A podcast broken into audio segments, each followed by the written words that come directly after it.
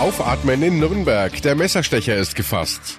Streik während Weihnachtsgeschäft. An zwei deutschen Amazon-Standorten geht nichts mehr. Und Bundesfamilienministerium sagt Fachkräftemangel den Kampf an. Ausbildung zum Erzieher soll attraktiver werden. Besser informiert aus Bayern und der Welt. Antenne Bayern. The Break. Willkommen zum Nachrichtenpodcast von Antenne Bayern. The Break ist die Auszeit für mehr Hintergründe, mehr Aussagen und Wahrheiten zu den wichtigsten Themen des Tages. Es ist Montag, der 17. Dezember 2018. Redaktionsschluss für diese Folge war 16 Uhr. Ich bin Antenne Bayern Chefredakteur Ralf Zinno. Dreifacher Mordversuch, das Motiv noch völlig unklar. Die Messerattacken in Nürnberg Donnerstagabend haben für Entsetzen gesorgt. Drei Frauen wurden innerhalb weniger Stunden von einem Unbekannten niedergestochen, schwer verletzt, in zwei Fällen sogar lebensgefährlich. Nur eine Notoperation rettete zwei der Opfer das Leben. Doch seit dem Wochenende herrscht große Erleichterung. Der Messerstecher in Nürnberg ist gefasst. Wir können klar Entwarnung geben. Für uns, nach kriminalistischer Erfahrung, ist es der Täter. Roman Fertinger, Polizeipräsident in Mittelfranken, nachdem die Polizei den mutmaßlichen Messerstecher von Nürnberg festgenommen hatte. Antenne Bayern-Reporterin Birgit Behringer ist für uns in Nürnberg. Birgit, inzwischen wissen wir doch einiges über den Mann, der die ganze Stadt in Angst und Schrecken versetzt hat. Ja, was ist das für ein Mensch, fragt man sich. Ne? Er ist 38 Jahre alt, hat offenbar keinen festen Wohnsitz. Er ist in Thüringen geboren, soll sich auch längere Zeit in Berlin aufgehalten haben, auch in Nürnberg und in anderen Städten. Das sieht man ganz gut an seinem Vorstrafenregister, denn der Mann stand schon vor etlichen Gerichten in ganz Deutschland und auch wegen ganz unterschiedlicher Straftaten. Diebstahl, Betrug, fahrlässige Brandstiftung. Als Jugendlicher wurde er auch wegen einer Vergewaltigung verurteilt. Ob sich da aber ein Hass auf Frauen oder ähnliches angedeutet hat, das ist im Moment noch höchst spekulativ. Die Ermittler wollen jetzt erstmal ihr Bild vom Beschuldigten vervollständigen. Bleibt natürlich die große Frage nach dem Warum. Warum geht ein Mann auf drei Frauen los, die er noch nie zuvor gesehen hat? Gibt's da schon eine Vermutung oder hat der mutmaßliche Täter dazu schon irgendwas gesagt? Nein, Seit die Polizei mit den Tatvorwürfen des versuchten Mordes konfrontiert hat, seitdem schweigt er. Man muss dazu sagen, er sitzt bereits seit Freitag in U-Haft. Streifenbeamte griffen ihn bereits am Freitagvormittag, also am Morgen nach den Angriffen, noch in Johannes, also auch in Tatortnähe auf. Die Personenbeschreibung vom Täter, die passte auf ihn. Die Beamten fanden außerdem ein Messer.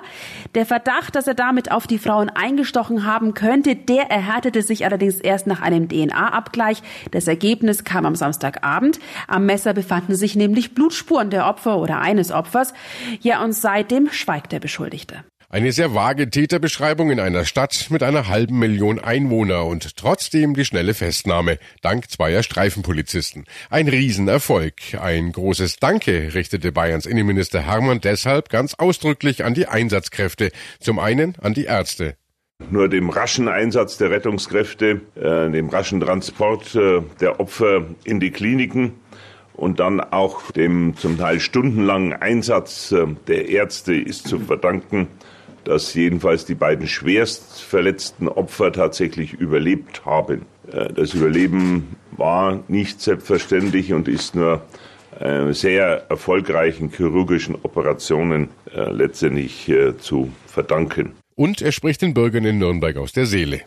Wir waren alle entsetzt über die brutalen Messerattacken am Donnerstagabend, Donnerstagnacht. So entsetzt wir darüber waren, so erleichtert bin ich natürlich jetzt über den raschen Fahndungserfolg. Und äh, dieser schnelle Fahndungserfolg, so Hermann, ist ein toller Erfolg der Nürnberger Ermittlungsbehörden. Diese Täterermittlung war natürlich auch sehr wichtig, um vielen Menschen in dieser Stadt, vor allem im Stadtteil St. Johannes, Furcht und Angst vor weiteren Angriffen zu nehmen. Man hat äh, gespürt, wie viele Menschen in dieser Stadt und gerade in Johannes natürlich Angst hatten, der Täter läuft immer noch frei herum.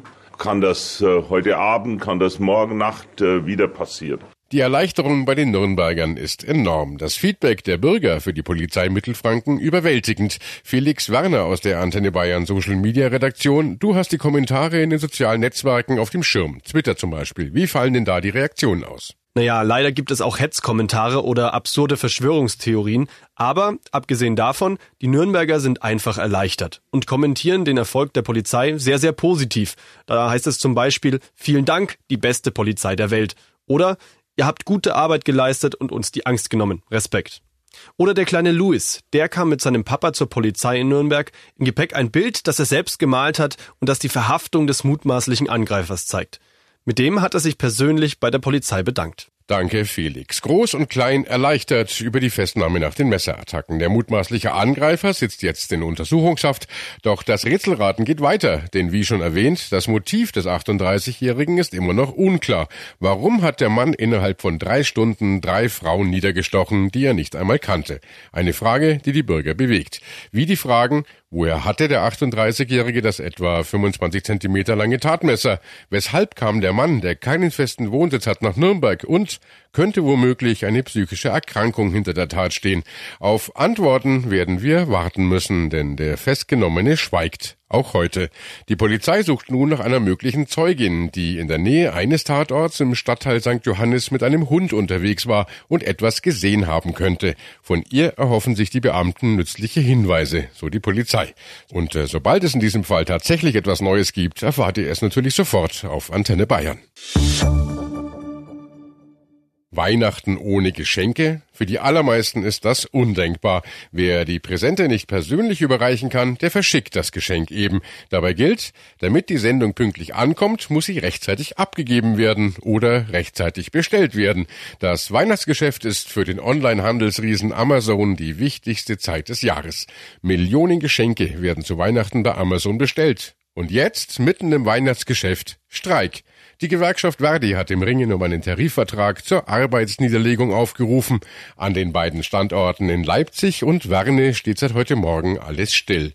Der Streik soll mehrere Tage dauern. Für uns berichtet Antenne Bayern Reporter Clemens Kurz. Clemens, ein Verdi-Sprecher hat gesagt, es besteht die Gefahr, dass Weihnachtsgeschenke nicht mehr rechtzeitig ankommen. Wie sieht's denn jetzt wirklich aus? Gehen noch Pakete mit Geschenken raus? Laut Gewerkschaftsvertretern hatte Amazon heute zumindest in Leipzig Probleme, Pakete rauszuschicken. Fragt man nach bei Amazon, dann läuft der Versand wie gehabt. Weniger als 350 Mitarbeiter seien am Morgen an den Standorten Werne und Leipzig im Ausstand gewesen. Ist nicht wirklich viel. Der US-Händler beschäftigte an verschiedenen Standorten in Deutschland 16.000 Mitarbeiter. Die packen jetzt in den Tagen vor Weihnachten kräftig mit an. Und deshalb hieß es bei Amazon, der Streik hat keinen Einfluss auf die Einhaltung unseres Lieferversprechens. Also kurz gesagt, ein Streik, wenig Wirkung. Bei Verdi heißt es aber, der Ausstand könnte bald auf mehrere Standorte und auch längere Zeit ausgeweitet werden. Dann kommt's drauf an, wie viele Versandzentren lahmgelegt werden. Irgendwann wäre dann doch Sand im Getriebe. Aber auch das sieht man bei Amazon entspannt. Unternehmenssprecher Stefan Eichenseher. Ja, wie gesagt, wir haben ein ganzes Netzwerk, allein zwölf Logistikzentren in Deutschland und wir bereiten uns natürlich jeden Tag auf ganz viele Sachen vor. Auf Kundenbestellungen, auf Glatteis auf die Straßen. Und da ist Streik nur einer von den Faktoren, auf den wir uns vorbereiten. Was nun Verdi möglicherweise genau vorhat in den nächsten Tagen in Sachen Streik, da lässt sich die Gewerkschaft natürlich nicht in die Karten schauen. Sonst könnte man bei Amazon ja auch entsprechend darauf reagieren. Aber wenn der Streik insgesamt keine große Wirkung zeigt, warum macht Verdi das dann? Naja, es geht darum, bei Amazon-Kunden das Bewusstsein zu schärfen. Es wird ja kräftig bestellt, das US-Unternehmen scheffelt Milliarden, tja, und die Mitarbeiter, die haben keinen Tarifvertrag, werden lausig bezahlt, sagt die Gewerkschaft. Amazon orientiert sich dabei an der günstigen Logistikbranche mit knapp 11 Euro Stundenlohn für Einsteiger. Würde analog zum Einzel- und Versandhandel gezahlt, hätten die Amazon-Mitarbeiter mehr Geld in der Tasche.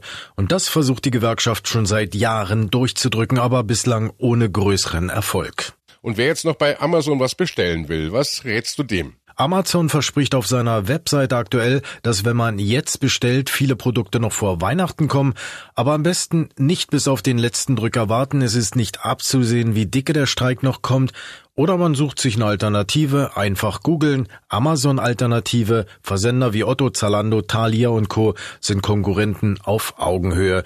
Oder man geht einfach ins Geschäft und besorgt sich dort die Geschenke, da sieht man sofort, was man hat, kann's mitnehmen und die Geschäfte können den Umsatz auch gut gebrauchen. Das stimmt. Danke, Clemens. Wer auf Nummer sicher gehen will, greift eben auf Alternativen zurück. Eine zweite, Geschenke einfach selber basteln. Ronny Thurau aus der Antenne Bayern Redaktion, wer jetzt gar nicht mehr online shoppen will und auch nicht draußen im Gedränge stehen will, was kann der noch last-minute-mäßig machen? Basteln heißt dein Zauberwort. Ja, naja, also bei den einen leuchten da die Augen, andere schreckt's vielleicht doch eher ab, das Wort, weil es nach Aufwand klingt, muss es aber nicht. Also manche selbstgemachte Geschenke gehen ganz leicht und teilweise sehr schön persönlich. Zum Beispiel zwölf Familienfotos von 2018 raussuchen, vielleicht aus jedem Monat eins, muss aber nicht, und die zwölf Fotos dann in der Drogerie ausdrucken lassen und auf zwölf Papierblätter zu einem Fotokalender für 2019 zusammenkleben. Kann ich persönlich bestätigen, Eltern und Großeltern vor allem lieben das. Oder wer nur ein Foto rumliegen hat, ein gutes natürlich, einfach auf eine Blanko-Uhr kleben. Fertig ist die individuelle Geschenkuhr. Oder vielleicht noch eine Idee, einfach eine CD brennen mit so ein paar Liedern, die zu Sachen passen, die man letztes Jahr, also dieses Jahr 2018 mit dem zu Beschenkenden gemacht hat. Das sorgt dann für schöne Erinnerungen fürs Ohr. Und wer gar nicht mehr raus will, sondern nur was aus Hausmitteln basteln will, was geht da noch? Ja, muss aber dann mal die Schränke plündern. Also wer zum Beispiel Zimtstangen übrig hat und eine große Kerze, der kann die Zimtstangen als Ring um die Kerze drumherum kleben, Schleife drum, fertig ist eine perfekte Geschenkekerze. Wer, wie ich zum Beispiel, eine Menge Teebeutel zu Hause hat, der kann zum Beispiel aus Pappe so einen Trichter zusammenkleben und dann die Teebeutel so von oben nach unten als Kleid quasi runterkleben. Das sieht aus wie ein Teetannenbaum. Und was immer geht, ist ein Gutschein schreiben oder so ein bisschen gestalten wenigstens für ein gemeinsames Frühstück oder ähnliches Gemeinsames, was man 2019 machen kann. Das ist wirklich eine Win-Win-Win-Situation. Also man hat einen Gutschein, der schnell gemacht ist, man hat schon mal selber was Schönes vor für nächstes Jahr und der Beschenkte, der freut sich in der Regel oft noch mehr als über was Verpacktes. Ronny Thurau aus der Antenne Bayern Redaktion mit Alternativgeschenkideen. Danke dir. Schritt eins ist getan. Bundestag und Bundesrat haben letzte Woche das gute Kita-Gesetz auf den Weg gebracht. Es tritt am 1. Januar 2019 in Kraft. Demnach sollen vom Bund bis 2022 rund 5,5 Milliarden Euro an die Länder fließen. Wie die dann das Geld einsetzen, ist ihnen überlassen. Zum Beispiel aber könnten mit dem Geld längere Öffnungszeiten bei den Kitas finanziert oder mehr Erzieher eingestellt werden. Doch genau bei letztem hapert es. Bundesweit fehlen schon jetzt Erzieherinnen und Erzieher, so steht es im aktuellen nationalen Bildungsbericht. Bundesfamilienministerin Giffey will da jetzt ansetzen. Sie sagte, wenn wir die Qualität in den Kitas nachhaltig verbessern und den steigenden Bedarf an Betreuungsplätzen sicherstellen wollen, dann brauchen wir dringend auch mehr gut qualifizierte Erzieherinnen und Erzieher. Und äh, Schritt zwei auf dem Weg zur Verbesserung der Kita-Qualität. Die Länder können auf weitere 300 Millionen Euro vom Bund hoffen. Ab dem neuen Ausbildungsjahr, das beginnt im Sommer 2019, werde man bis 2022 rund 300 Millionen Euro als Impuls für die Länder zur Verfügung stellen. Das sagte Giffey den Zeitungen der Funke Mediengruppe. Antenne Bayern Reporter Arne Beckmann berichtet für uns aus Berlin. Arne, was soll mit diesen zusätzlich 300 Millionen Euro jetzt gemacht werden? Ja, also in erster Linie soll dem Fachkräftemangel in den Kitas entgegengewirkt werden und da soll mit dem Geld die Ausbildung attraktiver gemacht werden. Da gibt es nämlich im Moment ein Problem und zwar, dass die Erzieher-Azubis in den ersten zwei Jahren von ihrer Ausbildung gar nichts bekommen. Das schreckt eben viele Schulabsolventen ab die eigentlich Lust hätten, in der Kita zu arbeiten. Und genau dieses Problem sieht auch Familienministerin Giffey und die will da eben gegenlenken mit besserer Anerkennung beziehungsweise mit Bezahlung. Nun gibt es eine aktuelle Studie im Auftrag des Bundesfamilienministeriums, die sagt, dass bis 2025 über 190.000 Fachkräfte fehlen. Ja, und bis 2030 sind das sogar fast 200.000. Also das ist ein dramatischer Trend. Aber diese Studie, die hat nicht nur düstere Zahlen vorzuweisen. Die Studie, die zeigt auch, wie viele Schulabgänger eigentlich Lust hätten auf eine Erzieherausbildung, die dann aber von der fehlenden Bezahlung abgeschreckt werden. Das sind nämlich rund 50.000. Und ja, ein erster Schritt ist es jetzt, genau die Leute abzugreifen. Bis sich das dann in den Kitas auch bemerkbar macht, wird es wohl noch ein bisschen dauern. Und problematisch könnte auch werden, dass die 300 Millionen Euro nur bis 2022 gezahlt werden. Da ist dann halt die Frage, ob danach der Geldhahn dann wieder zugedreht wird. Jetzt wurde ja gerade erst Giffey's gute Kita-Gesetz auf den Weg gebracht. Auch da fließt bis 2022 Geld an die Länder, nämlich 5,5 Milliarden Euro. Könnten davon die Azubis nicht auch profitieren? Naja, das Geld wird den Ländern ja zur Verfügung gestellt mit dem Auftrag, das Kita-Angebot und auch die pädagogische Betreuung zu verbessern. Wie die Länder das machen und wie die das Geld tatsächlich einsetzen, das können sie selber entscheiden. Die können zum Beispiel die Öffnungszeiten der Kitas verlängern oder auch mehr Erzieher einstellen oder die Kita-Beiträge senken. Da hätte Giffer ja Verständnis für, das hat sie am Wochenende dem SWR gesagt. Aber konkret vorgesehen für eine Ausbildungsvergütung ist das Geld eben nicht. Ist also schwer zu sagen, ob eben Azubis davon auch profitieren könnten und werden. Danke, Anne Beckmann nach Berlin. Und das war The Break, der Nachrichtenpodcast von Antenne Bayern an diesem Montag, den 17. Dezember 2018. Ich bin Chefredakteur Ralf Zinno. Antenne Bayern. Besser informiert. Jeden Tag. Zu jeder vollen Stunde auf Antenne Bayern. The Break. The Break gibt's auch morgen wieder um 17 Uhr. Jetzt abonnieren.